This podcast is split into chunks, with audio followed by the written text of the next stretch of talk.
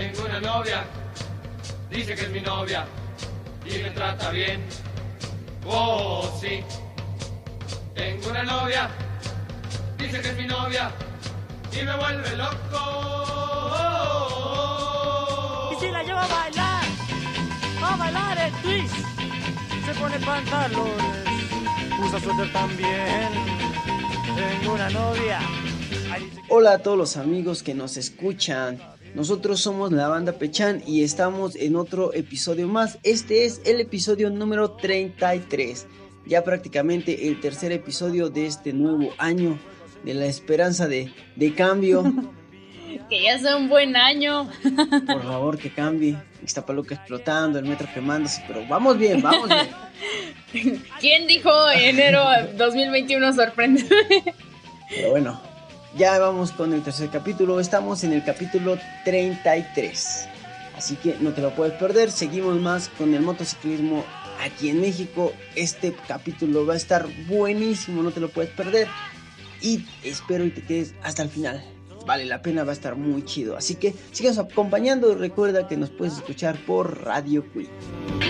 Todo el mundo me envidia cuando me trata bien. Esa es mi novia y es algo sensacional. Tengo una novia. Ahí dice que es mi novia y me trata bien. Hola, ¿qué tal? Pues empezamos con los saludos de esta semana.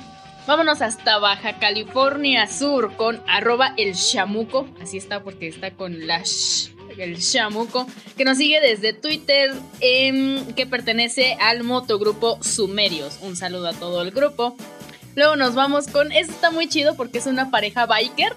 Eh, son dos vatos que, bueno, es eh, el hombre y su copiloto. Y siempre, o sea, no sé si sean esposos, novios o qué. Pero se hacen llamar Víctor y Lupita Motorcycle Club. O sea, es como la pareja biker.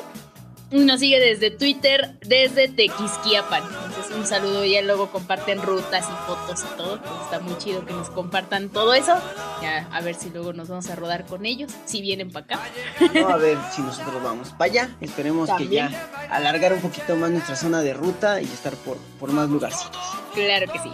Luego nos vamos hasta Veracruz con la Federación Nacional Motociclista de Veracruz, que nos sigue también desde Twitter. Y luego nos vamos con Orángel Villalba, también desde Twitter. Y por último a Brisa Eli, que nos sigue desde Facebook. A todos ellos, muchas gracias. Bien, pues seguimos con más saludos y esta vez para los amigos de Twitter, que ahora sí se nos dejaron venir. Son varios, son varios. Tenemos a José Carlos Martínez, que nos sigue por Twitter. Muchas gracias. También tenemos a Kenny Escalante. Eh, no dice de dónde, pero gracias por seguirnos. Nos, nos sigue por ahí por Twitter. También tenemos a Adrián Moncayo, que nos sigue por Twitter desde León, Guanajuato. Bonito León, Guanajuato. Gracias. A ver si un día vamos para allá. La verdad sí está bonito. Necesitamos ir a Guanajuato. A mí me contaron de los tacos de aire. Ah, no sé. Quiero ir a probar los tacos de aire. Así me contaron. Esperemos que estén buenos. Y pues a ver. Ahí, iremos a probar. También eh, mandamos saludos para Ignacio que nos sigue desde Mexica, Mexicalcingo por Twitter. Y por ahí terminamos con saludos para Andrés Moreno Ábalos que nos sigue desde Michoacán. Así que muchas gracias para todos los amigos que nos siguen por diferentes puntos de la República y pues también del extranjero que ya tenemos varios. Por ahí un anuncio rapidito, un comercial rapidito para todos los amigos que estén interesados en una ruta media loca. Ahora se viene un, un evento de motociclismo para motos menores a 250. 120. Ah, sí, menos a menores a 200. 250 va a haber un rally prácticamente de eh, 24 horas. La verdad está muy bueno, por ahí les vamos a dejar toda la información de este evento, ahí por si gustan pues eh, inscribirse. Andamos muy tentados a inscribirnos, posiblemente sí lo hagamos. Y Que este, Lilith se la rife como las grandes. vamos a procurar, digo, por las modificaciones que tiene mi moto, no sé si pase.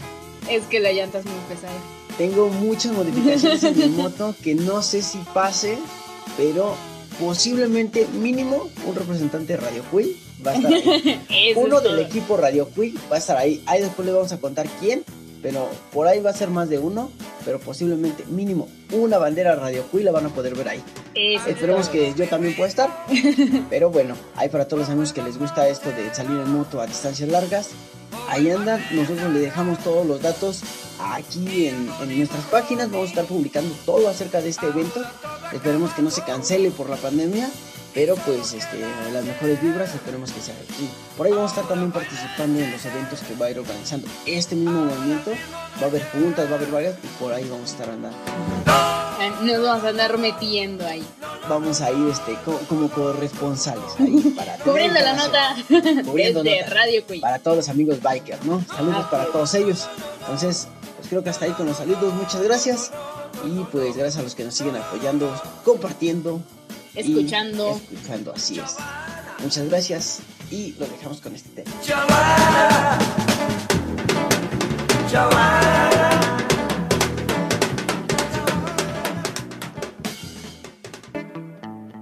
Pues bien, hoy estamos en otro capítulo más. Y este capítulo, yo creo que.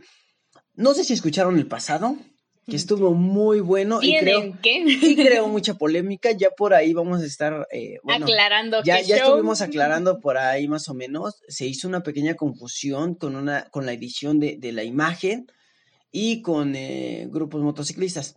No, no, digo, no hubo percance de ningún lado. Al contrario, fueron todos muy accesibles. Estuvo muy en accesible, comunicación. exactamente. eh, ellos se comunicaron con nosotros, se, nos, nos resaltaron un error que teníamos ahí. Eh, hicimos las modificaciones para que, pues, prácticamente, pues, todo quedara claro. No hubiera una desinformación más que otra cosa. Todos llegamos a un acuerdo, nosotros cedimos en primera instancia porque nosotros cometimos un error. Digo, ya a los que alcanzaron a verlo lo vieron y lo que no, pues ya se no se dieron todo, cuenta. no se dieron cuenta. Pero, este, digo, al final de cuentas, todo esto lo hacemos ¿por qué?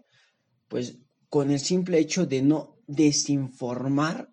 A nuestros amigos biker y hacer, pues que obviamente todos estos grupos motociclistas tengan su El el reconocimiento, que se merecen. a, a ellos en especial. Exactamente. Entonces, Al mérito que han hecho por ganarse ese nombre.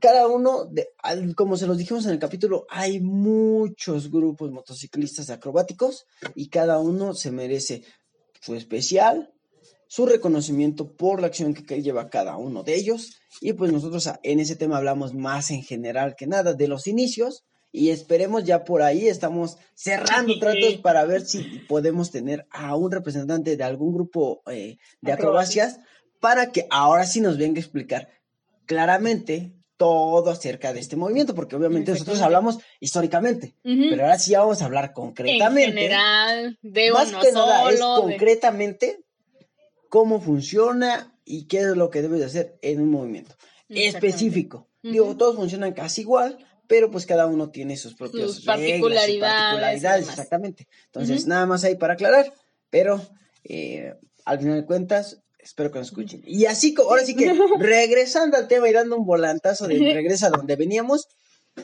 pues les contamos que hoy tenemos un súper tema. Así es. Para todos los amigos, por ahí también se viene un tema polémico.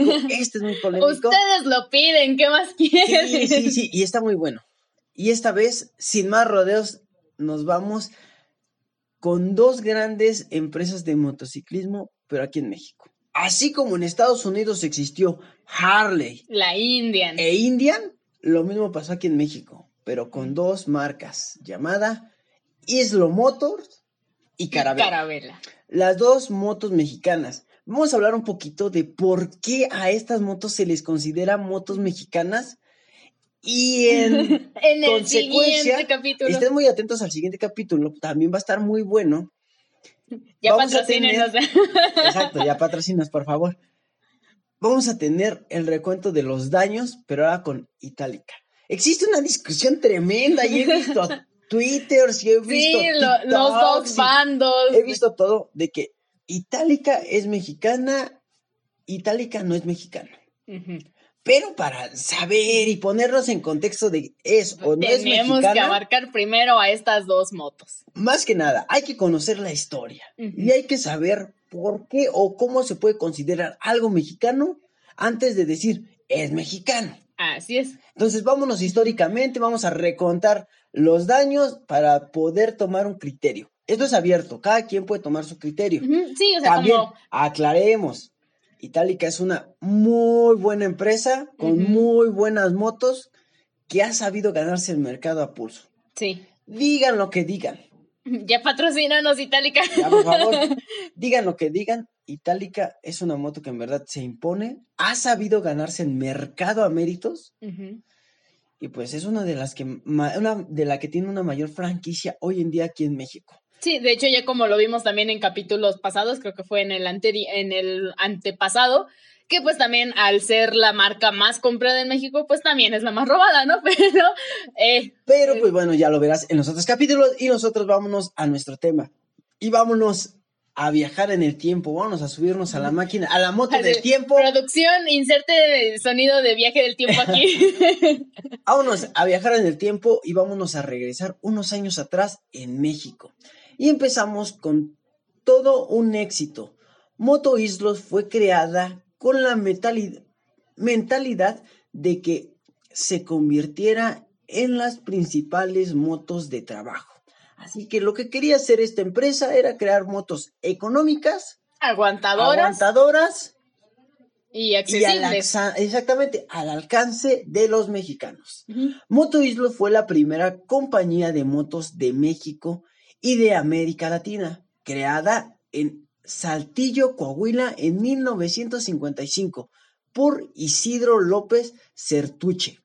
Exactamente, que de hecho de ahí viene el nombre de Motoislo, de la unión de la I y la S de Isidro y la L y la O de López. Es como la contracción de Isidro López, de ahí el nombre de la Motoislo.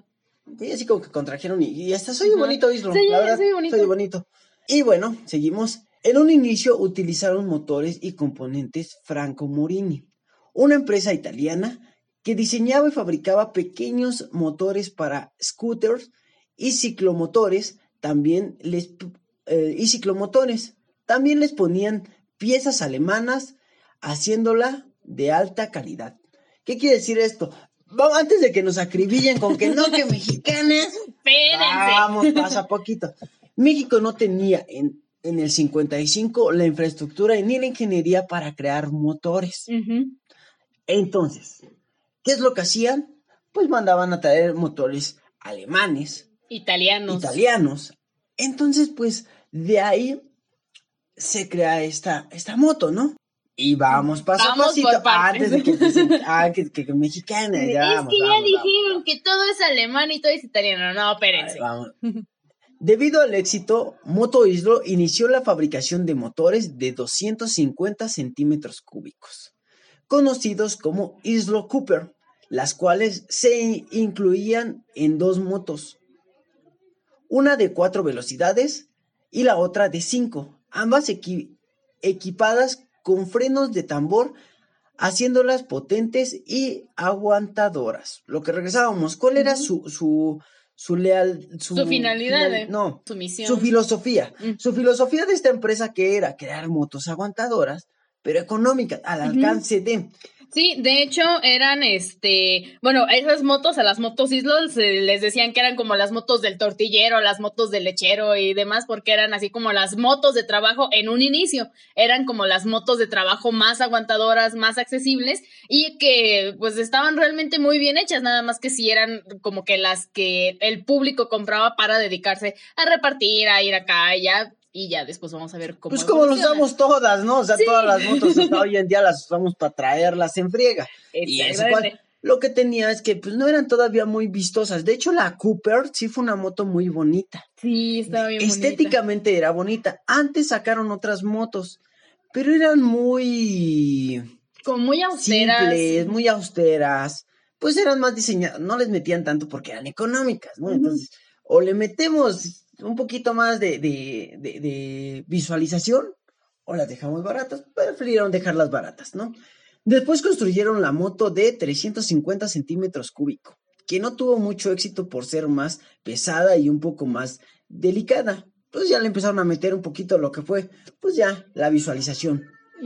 Por desgracia, Isidro López murió en 1959, dejando una compañía sólida y convirtiéndose en una de los principales del motociclismo mexicano.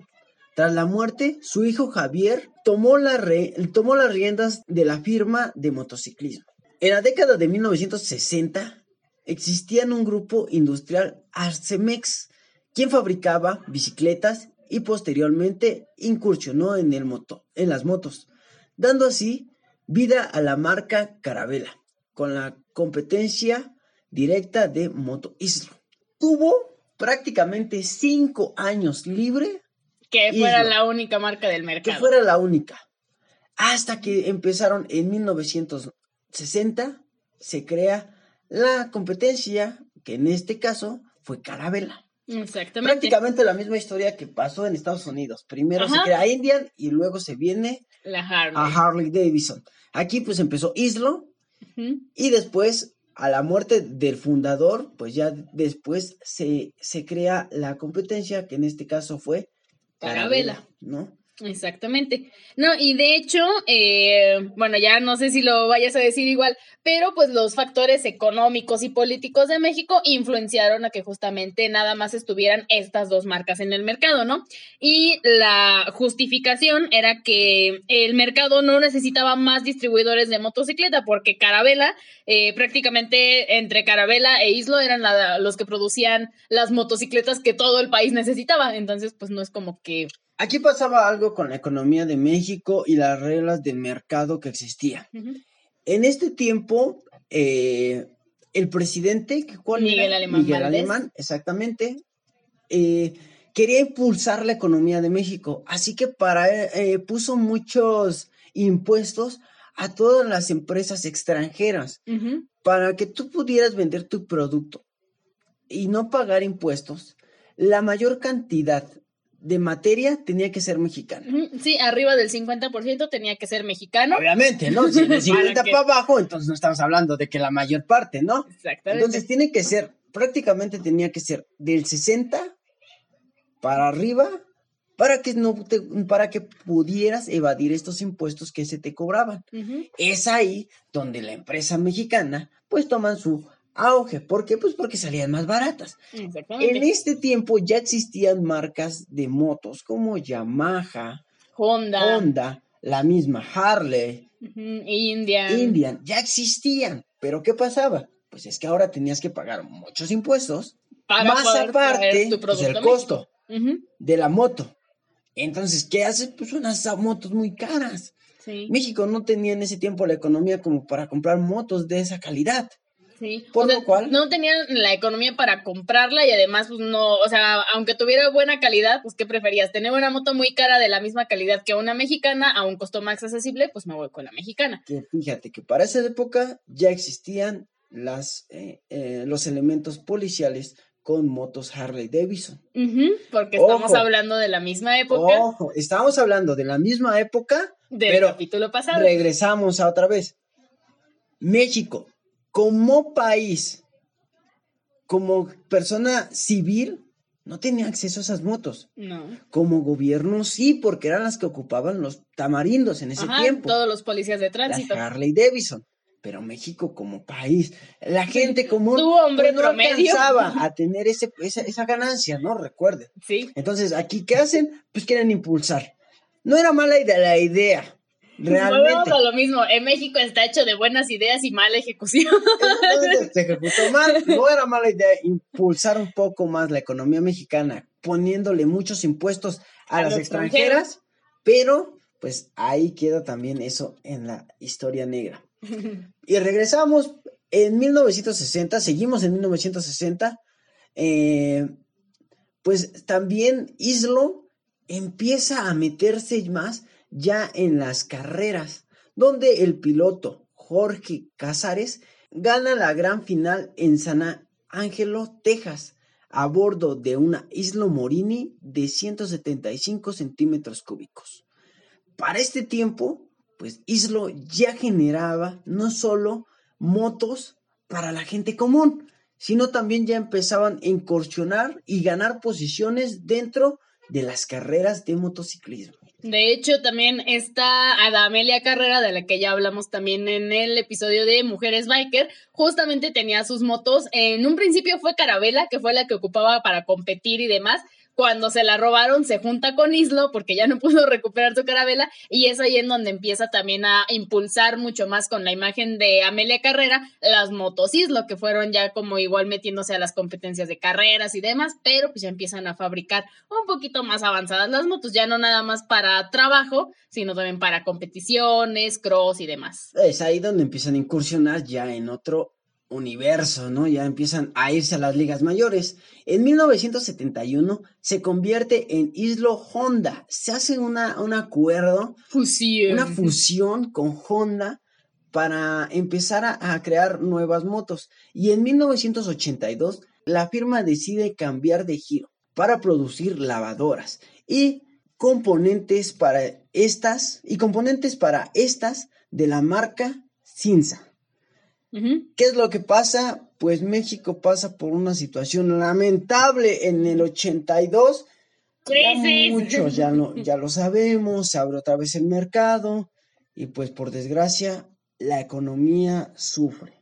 Sí. No, y de hecho también es muy curioso, pero en esta, en estas mismas épocas, como ya bien lo decías, ya existían marcas como Yamaha, Honda y demás, pero Yamaha todavía no estaba enfocada a hacer motocicletas, estaba más enfocada, sí, ya empezaba a incursionar en el mundo del motociclismo, pero apenas estaba eh, incursionando en el mundo como de los instrumentos y, y demás. O sea, Yamaha como que todavía no se posicionaba como eh, en el mundo del motociclismo, pero ya le empezaba a hacer la luchita. Así es, pues bueno, y es hasta esta fecha donde Islo pues obviamente cierra, cierra sus puertas. Y, a- y ya después del 82 hasta 1990 todavía siguió fabricando pues partes y componentes de motos, pero ya no motos. No. Ya para 1990 desaparece totalmente, deja de construir todo y pues prácticamente se desvanece del mundo del motociclismo, por desgracia Sí, una moto muy importante en México,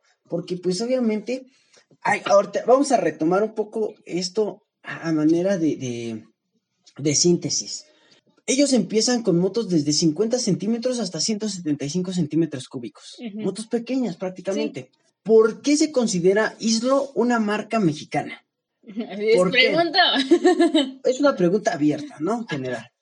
¿Por qué se considera Isla una moto mexicana? Porque sus componentes, el 65% eran mexicanas. ¿Por qué? Porque tenían que evadir ese impuesto, como lo habíamos mencionado. Sí, si no te iba a salir súper carísima una No, moto así. Primero que nada, a ellos les no, no tanto a México, eh, porque obviamente pues no, no le pegaría mucho. Sí pega, pero no tanto a que trajeras una armada completamente. Pero existía este pues pago, IVA, impuesto de ese tiempo donde pues como era de menor pagabas impuestos. Entonces, para reducir y evadir ese impuesto, el mayor componente era mexicano. México en ese tiempo pues tenía la metalurgia necesaria para Para empezar a trabajar en esto.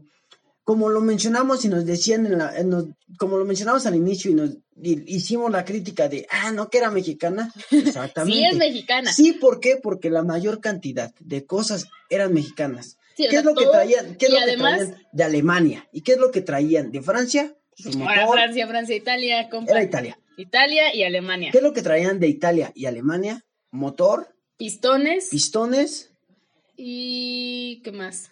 y cadenas. Ah, Ah, y y las cadenas. llantas, las llantas también eran. Pero todo el cuadro, la pintura, Los los, faros, faros. las refacciones se hacían aquí en México. Y se ensamblaba en México. y aparte se ensamblaba aquí en México. Exactamente, pues eh, en Monterrey, ¿no? Sí, en Saltillo, Coahuila. En era Coahuila, las estaba la-. Ahorita, ahorita, ahorita. en, Sa- en Saltillo era donde se ensamblaban estas moto islos. Entonces, haciendo cuentas, pues sí tenemos que el 65% era man producción mexicana. Ujú. ¿Se considera mexicano? Pues más de la mitad sí. ¿100%? No. Porque el diseño también se lo andaban pirateando. Sí, de hecho, Ojo. los de Carabela, no me acuerdo ahorita el nombre, pero los de Carabela em, escogió justamente diseños italianos que a él le gustaban y fue así como de, ah, mira, se ve muy bonito, presta. De hecho, la Isla Cooper fue una de las que más asemejaba una copia de otra marca de motos. Y de hecho luego también sacaron la, o sea, tuvieron tanto éxito que también sacaron las Mini Cooper, que eran, o la, sí, como Mini Cross, que también eran de 100 centímetros solamente, o sea, que eran como que chiquitas de, de juguetito y todo, hecho- pero estaban muy padres, pero de eran hecho, italianas. las, de hecho, las motos con las que compitieron fue una réplica también. Sacaron una copia y pues obviamente le pusieron las partes, le cambiaron colores. Y le pones la estampita. se parecían mucho. Itálica, no sé qué, qué me recuerde. Pero mira, hacían muchas copias y les ponían su marca, entonces ya eran Islo. Y de esta manera meten esta máquina a las competencias, que es con la que ganaron con la 175.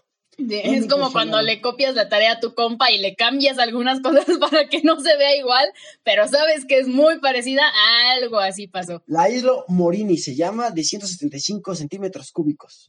Esa, si la buscan, van a ver que hay otra igualita, nomás que esta es la En versión mexicana. México, México shit, como sabemos, ¿no? Entonces, hasta ahí, pues Islo tuvo una vida muy corta, realmente. Tuvo una vida muy corta, pero llegó a, a posicionarse y hizo grandes cosas en tan poco tiempo. Pues de hecho, eh, las motos Islo también cuando empezaron en el ámbito de las carreras, pues empezaban a batir récords a comparación de las otras eh, motos que también competían, ¿no? Entonces también se iba posicionando por ese ámbito las motos Islo. Y para esa fecha, Islo ya tenía un gran mercado en Estados Unidos.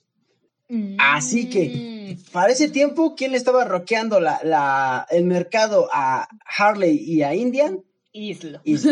México. Islo. Entonces, por ahí, tema importante, la verdad, México ha hecho cosas bien. Es que él hizo su, se hizo su luchita para abrirse paso y le salió bien en el inicio. México, México es un, un país que tiene mucha potencia.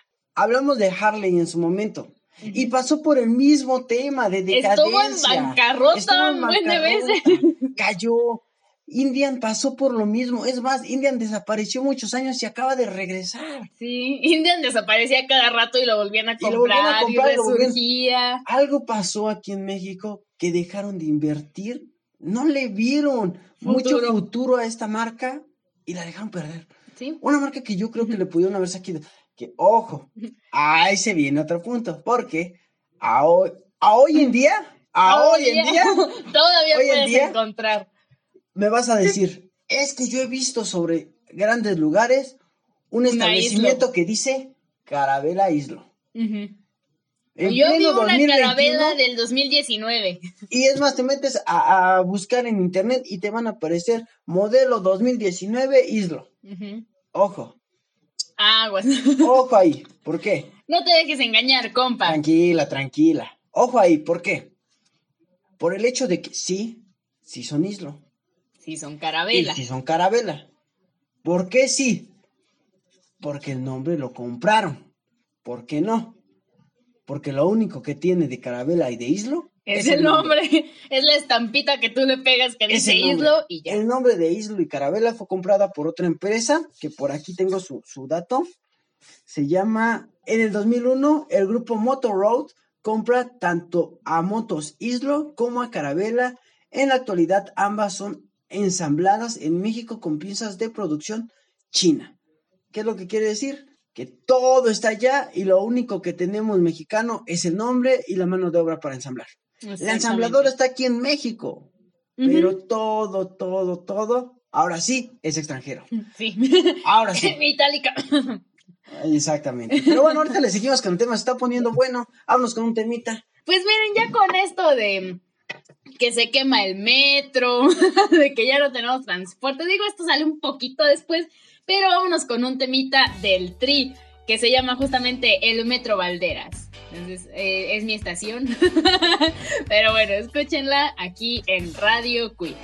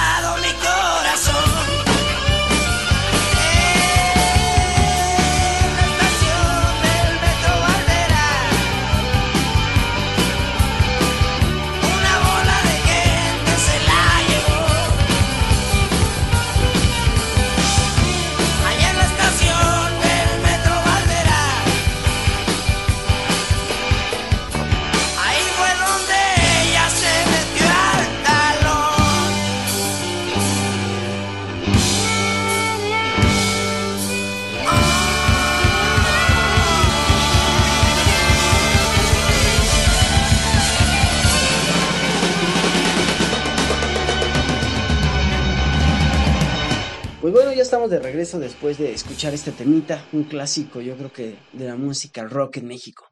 Y vámonos con más clásicos porque ahora damos entrada a otra marca mexicana que también dejó una marca muy, muy profunda eh, eh, los mexicanos. Bueno, para todos los, los millennials y todos esos. De, los mexicanos de aquel entonces, ¿no? de, digamos del 95 para acá ni las conocen, ¿no? Pero bueno, Carabela, una marca mexicana. Carabela, pues fue igual, como ya lo dices, una marca mexicana que proviene de un grupo industrial que se dedicaba primeramente a la fabricación de productos metálicos, que estuvo dirigida por los hermanos Hessel y tuvo en Acermex una de sus principales empresas que comenzó fabricando primeramente bicis. Ya posterior, bueno, empezaban a fabricar bicis por ahí de 1957 más o menos. Sin embargo, pues ya después conforme fueron avanzando, incursionaron en el mercado de las motocicletas hasta dar vida en 1964 a la ya tan famosa marca Carabela. Para que empezara a nacer este, este nuevo proyecto de motos Carabela, pues lo primero era, tenían que empezar a buscar una máquina para ensamblar, porque las matas, lo que decíamos, no se fabricaban motores aquí. Así que, pues, agarraron al elegido y mandaron a... el señor Remo que justamente fue el comisionado por Acermex para que importara a México desde Italia todos los motores que se pudieran usar justamente en las motocicletas diseñadas y fabricadas en territorio mexicano. Y justamente el motor que eligió el señor Remo Becchi fue de la firma Minarelli. Así es. También, al momento de construir la fábrica de, motocicletas Carabela, se requirió de maquinaria especializada, la cual se importó de diferentes partes de Europa, como Italia, Alemania y Checoslovaquia.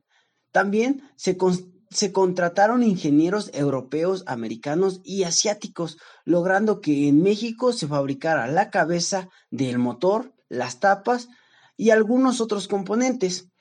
Importaron entre, aparte del motor, también importaron carburadores de la marca Doyorto y llantas de la marca Michelin. Y de esa manera fue como empezaron a armar sus motos. Y así es como en 1968 se vendió en México la primer minimoto con un motor de 66 centímetros cúbicos.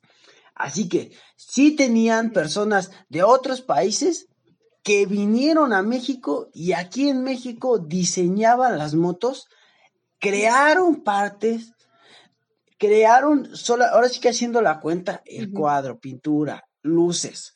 Fue en México. Ajá, Eran asiento, demás. mexicanos. El asiento era mexicano. Ahí hablamos de por qué eh, la mayor cantidad mexicana. es mexicana. Porque es más, hasta las personas, los ingenieros y las máquinas se las trajeron a México y aquí en. México se hacía. El metal con el que se hacía era, Era mexicano. mexicano.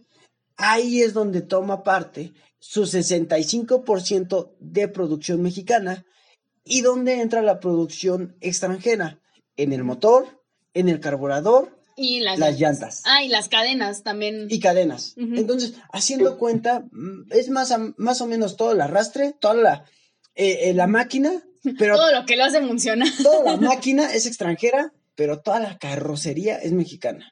La carrocería pues, es mayor, mm, es algo más grande que el motor, por lo cual constituye un 65% eh, de producción mexicana. Exactamente. Entonces, consideren ese punto cuando tomen en cuenta qué es mexicano y qué no es mexicano. Tómenlo mucho en cuenta. Para temas siguientes. Ahí se los dejamos de Para tarea. el debate del siguiente capítulo ya puedan tener argume- argumentos con qué defendernos. Va a, estar, va a estar bueno. Pero bueno, seguimos, seguimos con esta marca, ¿no? Eh, tenemos también que este modelo del 66 centímetros, pues tenía que evolucionar, como vi el Pokémon, y se fue ahora a los 100 centímetros cúbicos. Al mismo tiempo se comercializaba un modelo bicilíndrico de 350 centímetros cúbicos. O sea, ya había motores, pues un poquito más, pues, ya, más grandes. de respeto, ¿no? Sí, ya, ya que no eran minis como para de juguete tanto, sino que ya te podías ir más. Y eran motos buenas, porque échale cuentas, la máquina era buena. Sí, y de hecho los estaban... ingenieros todos están buenos. Sí, no, y también regresando otra vez a que nos volamos la tarea del compa, pues los diseños justamente también estaban muy padres, estaban muy bonitos, pero pues como el señor Remo Vecchi, ¿no? Andaba con, allá con los italianos, pues también como que le copiaba algunos diseñitos, ¿no? Como que, ah, mira, como que me acuerdo que había algo más o menos así, entonces vamos a hacerlo parecido, ¿no? No igual, pero No igual, pero parecido. pareci- lo mexicanizaron, como se le denomina hoy en día eso, ¿no? Ah, Existe esa palabra, curioso, sí. pero existe. Entonces, pues ahí es donde pues, se empieza a dar inicio a esta marca, ¿no? Y pues, como mencionábamos, la economía eh, o la manera económica que tenía México en ese tiempo era muy factible para que pues estas empresas empezaran pues a producir, a ganar y a tener amplio terreno. Como mencionábamos, al cerrar las fronteras, pues no había No había competencia. competencia. Y es ahí donde pues le deciden meter otro poquito más a, a- a la infraestructura y a los modelos y empiezan a ofrecer la motocicleta todoterreno o cross, destacando en el mercado y en competencias internacionales algunos modelos como la Mini Enduro 125, Caliente MX 125 centímetros cúbicos y la Marquesa 175 centímetros cúbicos. Y es ahí donde la Marquesa 175 centímetros cúbicos, todas estas ya competían. Todas las que les Sí. acabo de mencionar ya competían. Pero la 175 Llega es a revolucionar. la que empieza a darle más en la torre a Islo. Ahí es donde empieza la verdadera competencia porque entran las dos a las competencias de motocross De carreras. Y empiezan a ganar terrenos. Así como Islo empieza a ganar reconocimientos y empieza a romper récords, Carabelas, Carabela, empieza a con su posicionar. marquesa empieza a posicionarse dentro de las mejores o dentro de los rankings de motociclismo. Sí, de motocross. Y México empieza a ser punto de, de venta al motociclismo. Con carabela. Con Carabela y Islo también. Porque ya no solo era en México, ya había Ya importación de motos a Estados Unidos, a Canadá y a otras partes de Europa. Sí. Entonces, ojo, porque sí fueron importantes.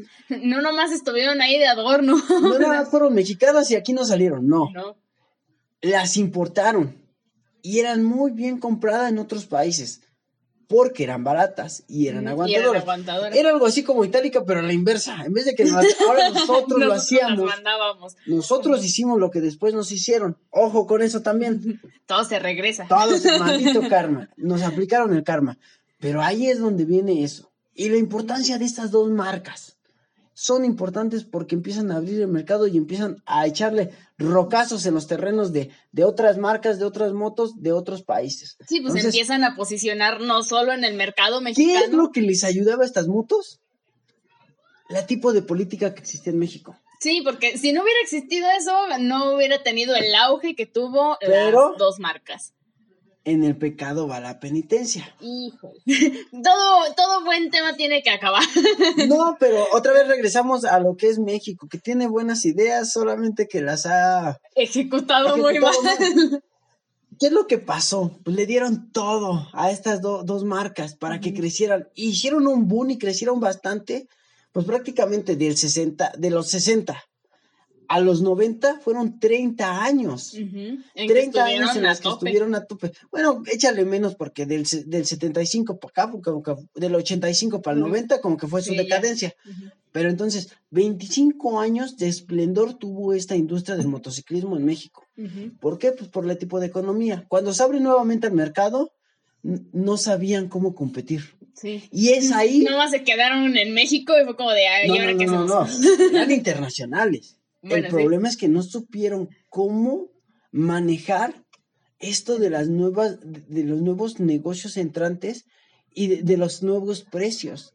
Porque ahora entraban motos más, eh, más Más, aguantadoras, con mejores diseños, a un precio competitivo de ellos. Sí. Tal vez un poco más altas, pero de cilindrajes más altas, Exactamente. con mayor, mayor capacidad o mayor calidad. y mayor calidad. Entonces, ahí es donde viene que ellos no saben cómo manejar esto y se vienen para abajo y regularmente venden las empresas o cambian de, de- de dueño y estos nuevos dueños no saben cómo incursionar al nuevo negocio que se venía en los 90 y boom, Valio. se acabó.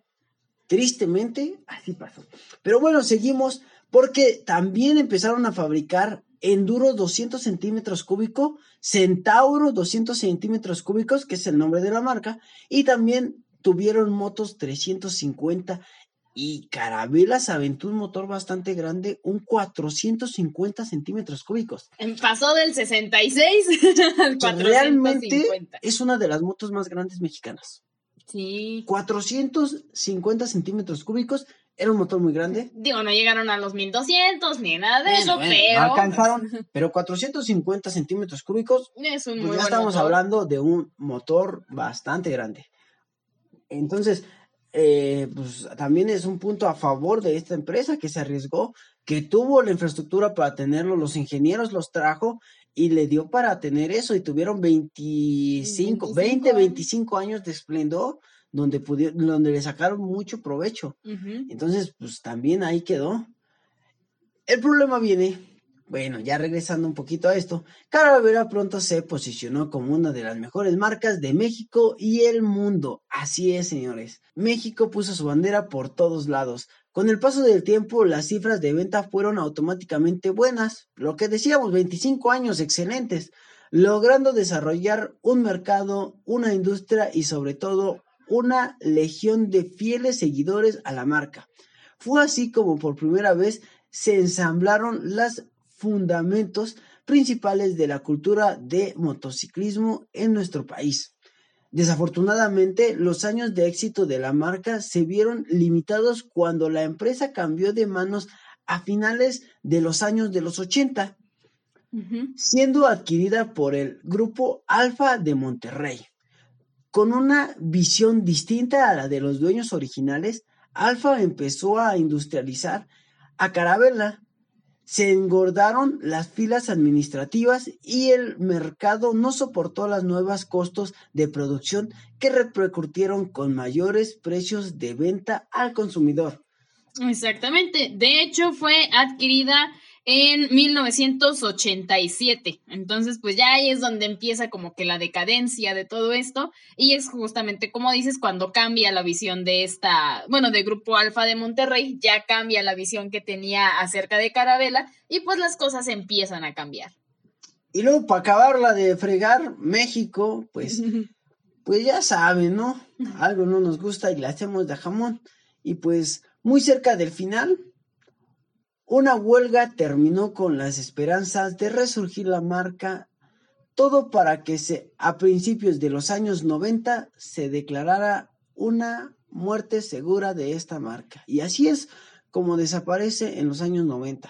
De hecho, todavía se podían ver muchas motos y hoy en día Todavía quedan motos de ese, de ese año porque salieron buenas realmente. Sí, son aguantadoras. De hecho, yo le decía a la araña que hace poquito vi a una, una carabela aquí cerquita de mi casa y estaba muy bonita y, o sea, sí se veía que era carabela de aquel entonces y estaba muy bien cuidada y corría bien bonito y es como de, ¡ah! o sea, qué tan aguantadoras salieron que hasta la fecha todavía pueden correr y puedes ver una carabela de aquellos años en, en estas pistas, ¿no?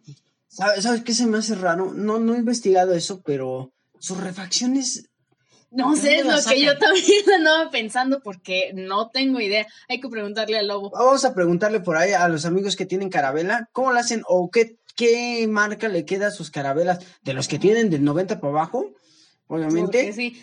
O sea, estuvieron todavía vendiendo un rato refacciones, pero pues por más refacciones que hayan vendido, pues no, No, creo que... eh, bueno, la adquirió otra marca en el año 2000. En 2001 fue Motor Road, que justamente adquirió la marca de Carabela, pero pues ya la hace resurgir, pero con piezas chinas. De hecho, Ah. cambia todo, ¿no? De hecho, si tú ves las, las motos o las piezas de carabela del 2000 para acá, no, no ensamblan con las carabelas del No 90 tiene para abajo.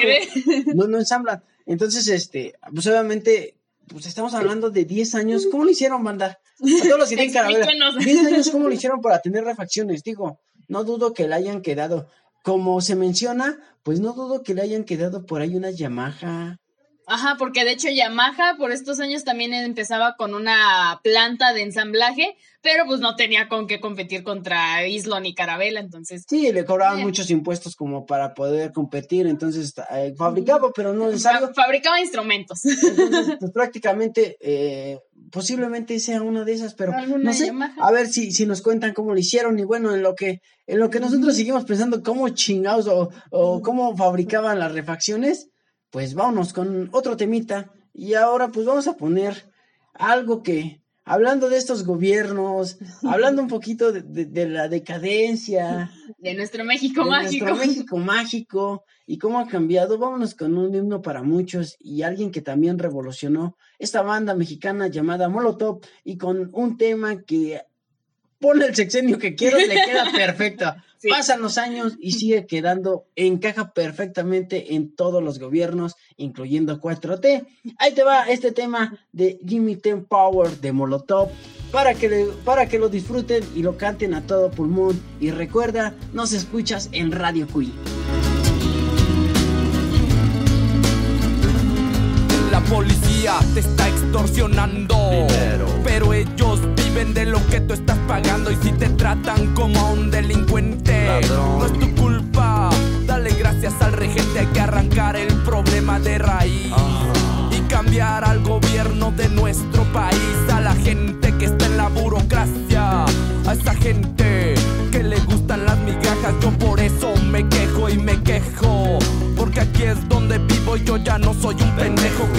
los puestos del gobierno.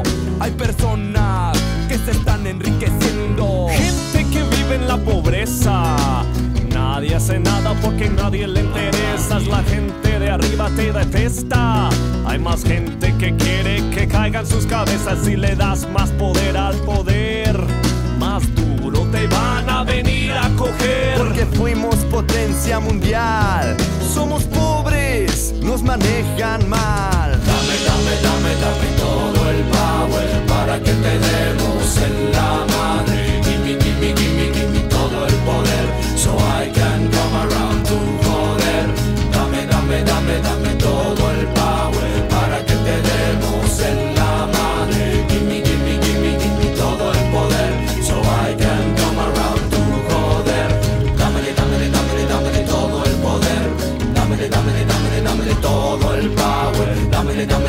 Dámele, dámele, todo el poder.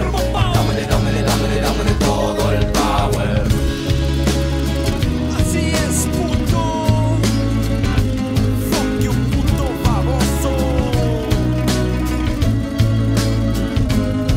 Porque no nacimos donde no hay que comer. No hay por qué preguntarnos cómo le vamos a hacer. Si nos pintan como unos huevones,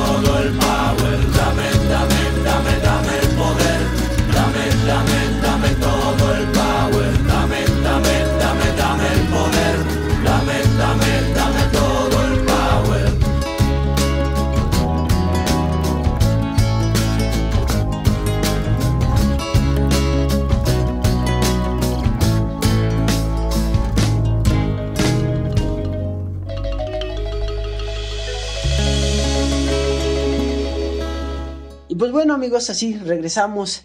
Este, ahora sí con últimos datos de estos dos. Pues así es, estas dos empresas mexicanas eh, tuvieron un auge y tuvieron 25 años de esplendor En el mercado. en el mercado. Nos dejaron muy marcadas estas dos marcas a los mexicanos. Eh, todavía existen, como lo mencionamos, marcas de Carabela e Islo del 90 para abajo que andan por, por la ciudad. Eh, de hecho, yo tengo uno, un familiar que tiene una Carabela. Entonces, aquellos de aquellos entonces, y está muy bonita y Es creo bien que- bonita. corre más que la mía y creo que somos del mismo cilindraje. Y yo recuerdo, o sea, imagínense, yo soy del 91, échenme cuentas. Y yo recuerdo a mi tío con su, con su moto. Ujú. Y hoy en día todavía trae esa moto. Es Nunca que la volvemos a lo mismo, eran marcas que salían, eran motos que salían buenas, aguantadoras, resistentes y eran económicas, entonces pues no, no dudo que si la mantienes bien, le das un buen cuidado, pues todavía corra, o sea, Bueno, ahí otra vez regresa mi duda. ¿De dónde sacaban piezas? Pero bueno, después, pregúntale a tu tío, voy, le voy a preguntar, le voy a preguntar, y si tú tienes una carabela de esa época, dime. contáctanos, Cuéntame, no seas gacho. precio y dónde entregas. Sí, también la hacían así en el metro, entregaban sus refacciones o cómo. Bueno, es que somos milenios ya. Bueno, yo no soy, ¿no? Pero Perdón. pues, ha cambiado la historia. Y hoy mucha gente, pues todavía existe gente, imagínate, del 70, tienen Ujú. 40 años, del 60. Pues estamos hablando de que tienen 60 años las personas. Todavía andan aquí cuando vieron las primeras carabelas. Sí. O sea, no tiene mucho. No, por O eso sea, te haciendo digo, cuenta, no tiene mucho. de yo me acabo de encontrar una carabela en la calle y fue así como de, oh, es, es Pero hermosa. fue, fue muy rápido. Sí, Fue muy rápido. así como vino, así se fue. Y ahora, pues vamos a tomar otra cosa en cuenta porque exactamente como lo mencionan, pero si yo veo carabelas, si veo tiendas carabelas, ¿cómo es posible? Pues bueno, como se los mencionamos al final de cada uno de estos, pues fueron compradas por, un- por una empresa llamada Motorroad. Motorroad. Esta, esta empresa es china y adquiere los nombres y adquiere todos los derechos de estas dos marcas. Las une en una misma, bueno, no las une ¿No en una las misma, une? Ocupa los dos nombres, pero es prácticamente lo mismo. Lo mismo. Está medio raro esto y ocupa más. Como que absorbe ambos nombres bajo una misma empresa. Mm, sí, exactamente, pero no los une. eh, en- No es como que sea una fusión Islo y Carabela. O sea, no. Exactamente. Muchas veces lo que vemos es que unen dos marcas y crean una marca nueva. Esta empresa lo que hace es eh, compra las dos marcas Los y dos nombres. mantiene las dos líneas. Ujú.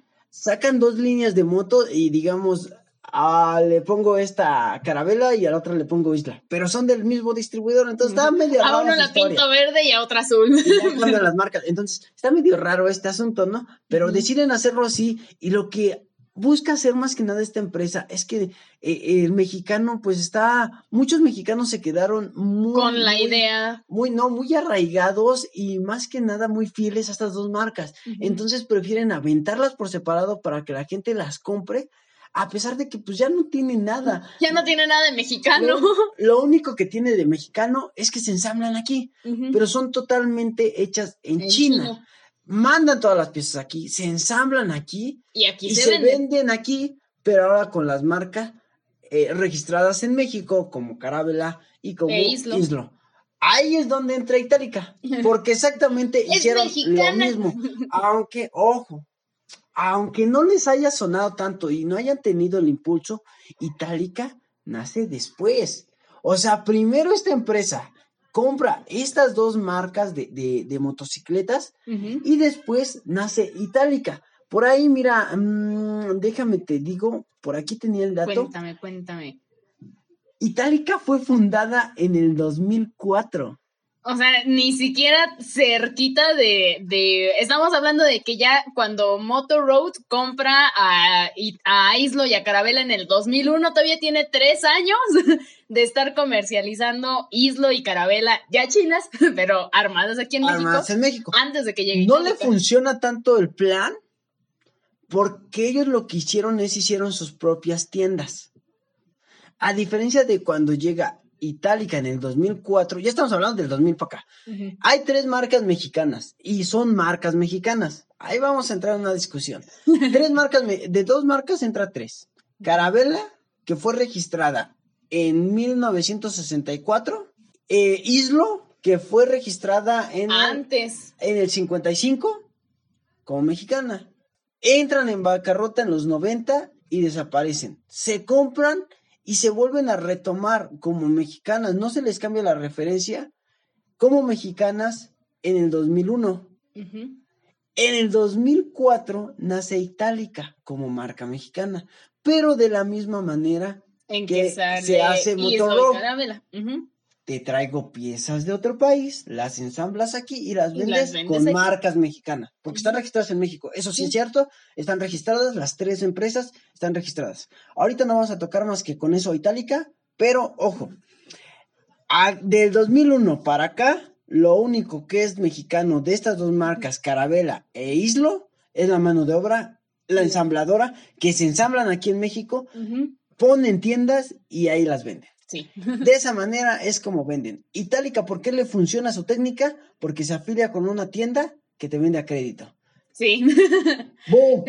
Dirían por ahí. Otra vez, Islo y Carabela no le entran chido a la competencia y no le saben nada a este nuevo negocio, Sí, no lo saben manejar que están precios arriba.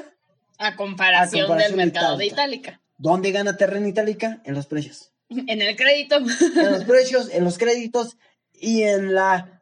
Estoy haciendo, para los que no me ven, entre comillas, facilidad de, pagos. Exactamente. Ojo ahí, pero de esta manera es Lo como barato y a pagos chiquitos. a pagos chiquitos, ya no hablamos de nada, eso los dejamos para otro capítulo, pero de esa manera es como estas dos empresas mexicanas renacen y por eso hoy en pleno 2021 todavía puedes encontrar eh, Islos y carabelas. y carabelas y de hecho en la misma tienda vas a encontrar las dos marcas porque conservaron las marcas, ¿eh? Sí, no, y La imagen y la marca siguen igual, no le modificaron nada, Sí, las igualita. dejan igual y las ponen en una misma tienda donde de un lado encuentran la carabela y de un lado encuentran las este La Islo. la islo. Pero pues volvemos a lo mismo, porque las absorbe la misma empresa que fue Motor Road. Entonces no es como que la, ven- la vendas por separado, una, una de, una de un lado y otra del otro. O sea, Motor Road las distribuye igual, pero pues en diferentes secciones nada más.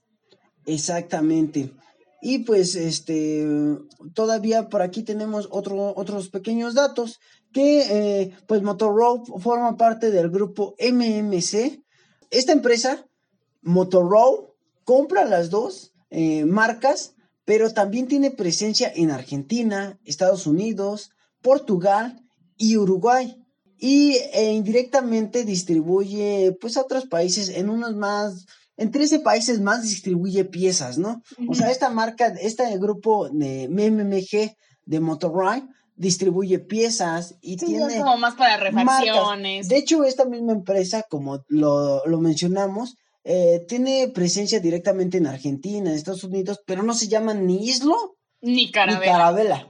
Tienen otros nombres en otros países. Para distribuirlo en estos países, porque no lo puedes. Mm, sí, para distribuir en esos países como nacionales Ajá. cuando son extranjeros. Exactamente. Ojo, otra vez. Ojo con, ojo con esa técnica china.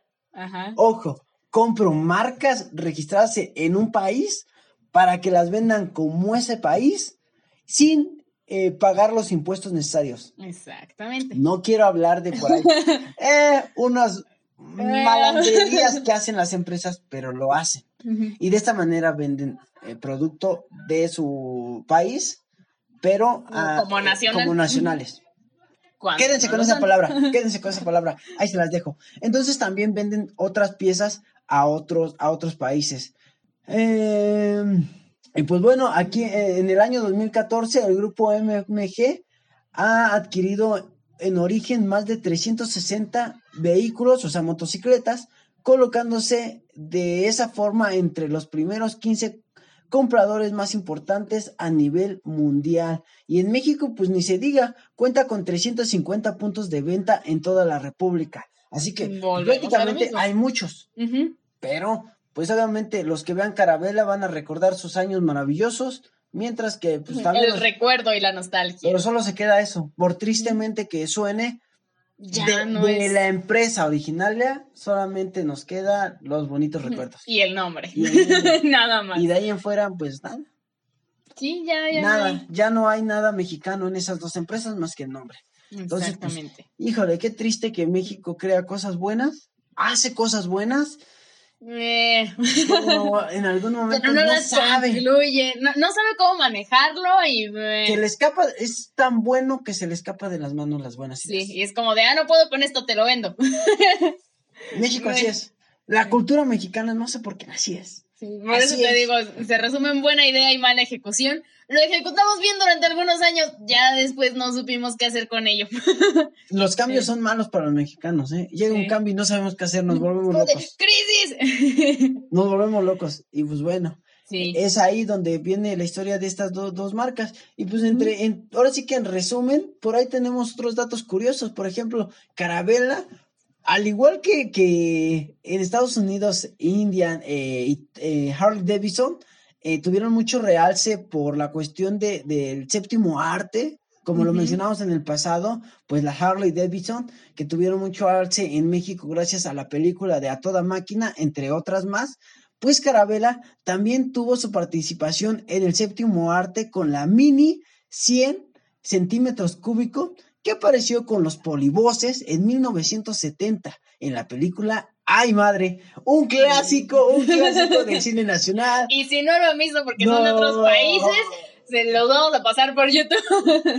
o les vamos a dejar las ligas a las películas. Vamos a dejar la liga de la película. Es una película de comedia mexicana. Son unos eh, maestros de la comedia. Los polivoces. Los polivoces son muy queridos aquí en México, son también pues un punto importante en la comedia mexicana y un punto importante en, en las películas mexicanas. Y de hecho fue de la comedia. frase famosa de ahí, madre. Y hasta hoy en día se siguen recordando. Sí. Hoy en día muchos eh, no saben bien de este tema, pero lo siguen mencionando. Por ahí he visto TikToks de, de con esas frases de ay madre, de, de los hermanos este Guarachín y Guarachón. Y buf, no te Muchísimo. hacer otro capítulo para hablar de estos, ¿no? Pero Sí. es Pero e- ese no es nuestro tema. pero es ahí, en esa película de Ay Madre, donde sale esta, esta característica La motocicleta de Carabela. Y por parte de Islo, pues manda al séptimo arte la 200 GT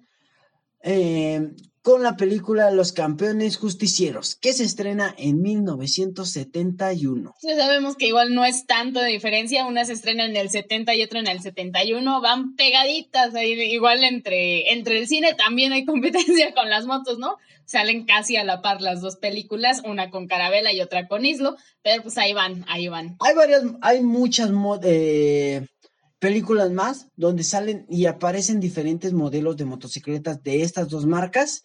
Pero, pues bueno, estas son de las más recordadas. Por ahí creo que hay una película de Pedrito Fernández. No quiero errar en un error.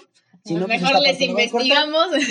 Pero por ahí también hay, hay muchas más películas donde aparecen ejemplares de estas dos grandes eh, empresas de motociclistas, de motociclismo mexicano.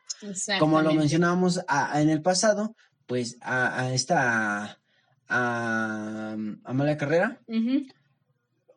Participa en diferentes competencias con dos motos, primero con Carabela, se la roban desgraciadamente y luego se adquiere una Islo Ujú. donde también vuelve a ganar, Sí. gana muchas competencias y pues da reconocimientos a México de los dos lados, de las dos marcas.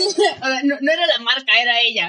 Y ahí se unen tres temas importantes, dos marcas mexicanas y un gran movimiento que es las mujeres en el motociclismo. Creo que cada capítulo lo mencionamos y lo volvemos a mencionar. Híjole, dos temas que se tocan y las mujeres vuelven a aparecer otra vez en cualquier tema del motociclismo. Ahí hacen acto de presencia. Ahí Y pues andamos. espero que les haya en verdad encantado este, este capítulo. Hay muchas cosas más, pero el tiempo se nos acaba. Se, Se vienen va más- rápido. se vienen más temas. Y ahí se viene, la- el próximo capítulo va a estar buenísimo porque se viene la polémica, polémica. Exactamente. Creo que ya saben, ¿no? Ya Exactamente saben de por qué dónde vamos a vamos, hablar. pero consideren este capítulo, porque es la base. Sí, o sea, escuchen el, el episodio en orden, por lo menos estos últimos Estos que han salido. últimos, creo que esta es la segunda parte, le podemos poner la Es primera y la segunda, pero eh, es para entender el, el mundo ¿A dónde motociclismo en vamos? México y cómo va. Tienes que conocer la historia, de dónde vienes para saber a dónde vamos y tomar un criterio. Retomamos, no tenemos nada contra ninguna marca, todas son buenas, todas sirven para lo mismo y para nosotros los motociclistas, pues todas son chidas. Ey. Pero hay que conocer un poquito de historia y un poquito de cultura general del motociclismo. Como dicen en, eh, en el Dolop con este Lolo, el que no, que el que no conoce su historia está condenado a repetirla. Es que siempre le cambian alguna frase, ¿no? Aquí el que no, que el que no sabe su historia está condenado a decir que Itálica es mexicana. Entonces, Pero eh, bueno, hasta ahí le dejamos y ya eh, lo dejamos para el otro capítulo. Nos quedamos picados, la verdad. Y sí, ya, ya queremos echarle. bueno, vámonos con un temita, con el último temita y regresamos a despedirnos. Vámonos con una ya un conocido grupo por acá con Triciclo Circus Band con este temita que se llama Y si mañana. Escúchalo aquí en Radio Cui.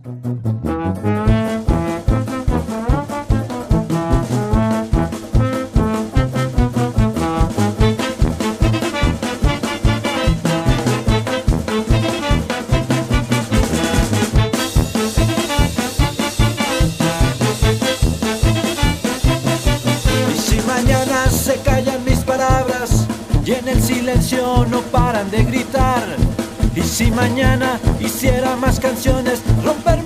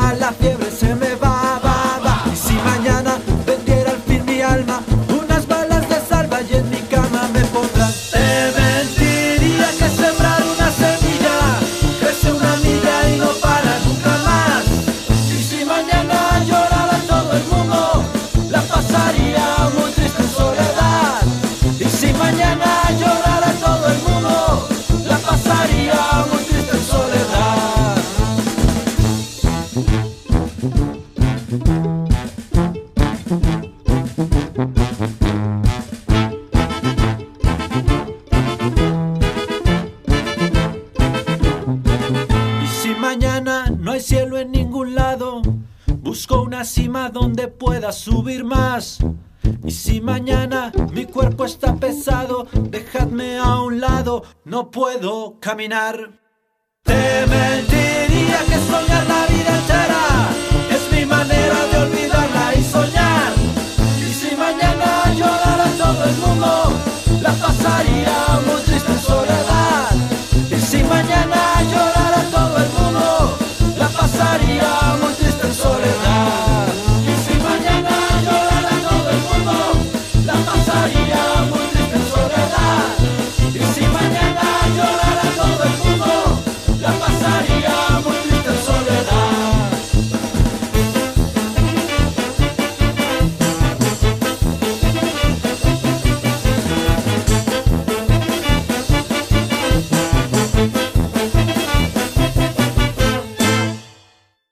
así es, amigos, ya después de, de otro temita, ya que se nos bajaron un poquito los ánimos porque ya estaba poniendo bueno el asunto. Ya, ya iba a haber sangre aquí.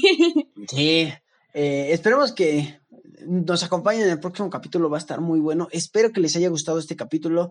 Eh, sí investigamos mucho, no hay mucha información de las dos marcas, eh, quisimos investigar más, eh, no se puede, nos metimos a las páginas oficiales, de hecho tú puedes meterte a investigar a lo que es la página oficial de Islo y, Y Carabela Carabela. y te, van, a arrojar a la misma y te van a, a contar un poquito de la historia, un poquito de todo esto. Hay pues puntos donde los tocan y hay puntos donde no. En YouTube Pero también. es algo como ya más moderno, ¿no? Como más del 2000 para acá. O sea, ya no Sí, te más, cuentan más que tanto nada la es de la historia. empresa, te cuenta la historia de, de las motocicletas, pero claro, lo que les conviene. Y este, y, y obviamente hace re- eh, recordar a los mexicanos la historia de estas grandes marcas. Para pues la nostalgia también funciona como mercadotecnia, por desgracia. Sí. Entonces, pues, es otra manera de vender. No he tenido la oportunidad de manejar una moto Carabela o Islo de las nuevas, eh, pero dicen que están muy buenas. No he tenido la oportunidad.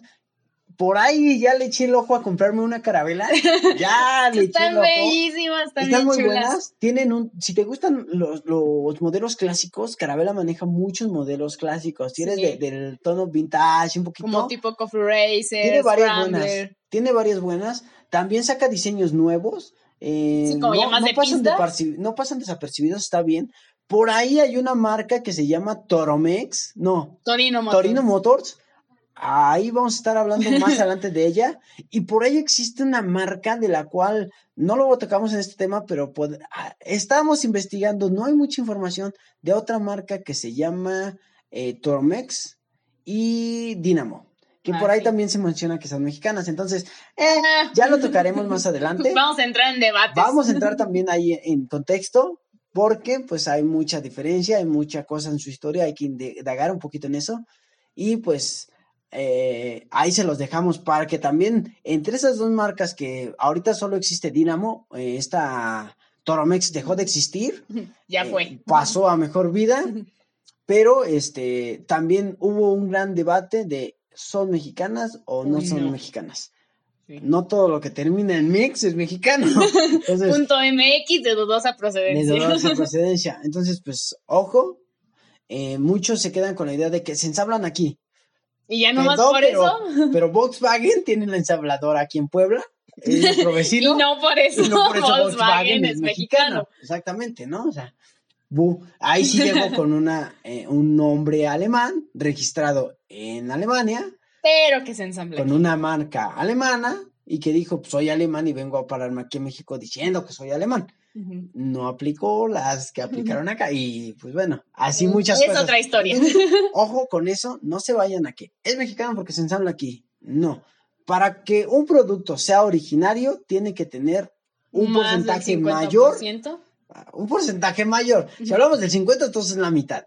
Si hablamos de menos del 50, entonces es menoría. Entonces, tiene que ser de mayor cantidad de origen mexicano, de materia prima. No nos Sí. vayamos un poquito más. Es que, no, espérate, espérate, espérate. Es La materia prima es mexicana. Tal vez la pueden mandar a otro país, la manufacturan, la regresan, pues bueno, sigue siendo mexicano el origen, ¿no? Que tuvo que ser manufacturado en otro lado, pues sí le Pues cambia un poco el origen. Pero bueno, ya, ya no entramos en más, eso se los dejamos para el próximo capítulo. Gracias por seguirnos apoyando, gracias por seguirnos compartiendo, muchas gracias a todas las personas que nos sigan apoyando, a las personas que nos mandan mensajito, correo, tratamos de, de- de leer la mayor cantidad, de responder la mayor cantidad, a todos los que creo que nos han mandado correo o mensaje, uno, dos días, a veces un poquito más, pero a todos se les responde. Sí. No se nos ha pasado ninguno que no lo respondamos. No. Por ahí ya tenemos una, nos metimos a la plataforma nueva y ya tenemos por ahí en TikTok, entonces ya nos pueden encontrar. Les damos más like que de lo que subimos de videos, pero búsquenlo. Pero ahí Vamos a buscar la manera de subir información y datos curiosos también a esta plataforma. El caso es que nos puedan encontrar a todos y hacer el movimiento biker algo más grande, algo más concreto y que los nuevos bikers pues, pues vengan, pero Con la información correcta. Que no sean biker porque me gustan las motos, pero no conozco su Pero no historia. sé ni dónde. No sé ni de dónde vienen, no. Conozcamos todo, fundamentos, y en base a esto, pues hagámonos buenos bikers. Por ahí muchas felicidades a todos los, no- eh, los motoclubs que ya están empezando a celebrar, pues sus Sus aniversarios. aniversarios. Ojo, tengan mucho cuidado con la pandemia. Está muy cabrona la pandemia, neta. Si queremos volver a salir a rodar, tener, hay que cuidarnos. Hay que usar nuestros cubrebocas, por favor, hay que usarlos en verdad. Si sales a la calle, no se te vaya a olvidar. Lleva tu, tu, este, Tu tu gel gel. antibacterial y el gel no le hace nada. Lávate las manos. Sí, O sea, ¿verdad? cada que tengas oportunidad, mejor lávate las manos. Yo digo que en vez de que te jales un gel, llévate una, Un jaboncito. jaboncito líquido y cada que Y tengas unas toallitas mira, lávate las manos. Neta, eso es mejor que, que, que estar con tu gel. que echarte gel antibacterial. Entonces, eh, lávate mejor las manos, no, no, no, no salgas sin cubrebocas. Si queremos salir a, a rodar, queremos regresar a retomar nuestra vida, hay que empezar a hacer este, pues a cambiar, hay que empezar a seguir medidas de seguridad. Ya llegó la vacuna, nos va a tocar hasta como por el 2025 que nos Bueno, vacunen, pero- pero bueno, ya. Más vale tarde ¿no? que nunca. Más vale tarde que nunca hagamos caso a todos los protocolos de seguridad y pues eh, mantengámonos al Pues, 100, Exactamente. mantengámonos bien. Seguros, cuidándonos. Si van a, a todo este tipo de rodadas, pues ya saben, pues en la moto llevan sus distancias, llevan sus precauciones para todos. Eh, pero no dejemos de rodar. Recuerden que pues somos biker y en el camino andamos. Muchas gracias por compartirnos. Nos puedes encontrar en todas nuestras redes sociales, en todos lados como Radio Cui. Nos puedes escuchar en Spotify, Anchor, ebooks Radio Public, y eh, Google Podcast. También nos pueden encontrar por ahí. Y en las redes sociales como Facebook, Twitter Instagram. y YouTube. También por ahí pues ya TikTok ya nos pueden encontrar. También. Like, Likey. like y también por ahí nos pueden encontrar, nos pueden mandar mensajitos. El correo electrónico www. Bueno, por Gmail. Ajá, radiocuy.gmail.com Exactamente, nuestra página oficial.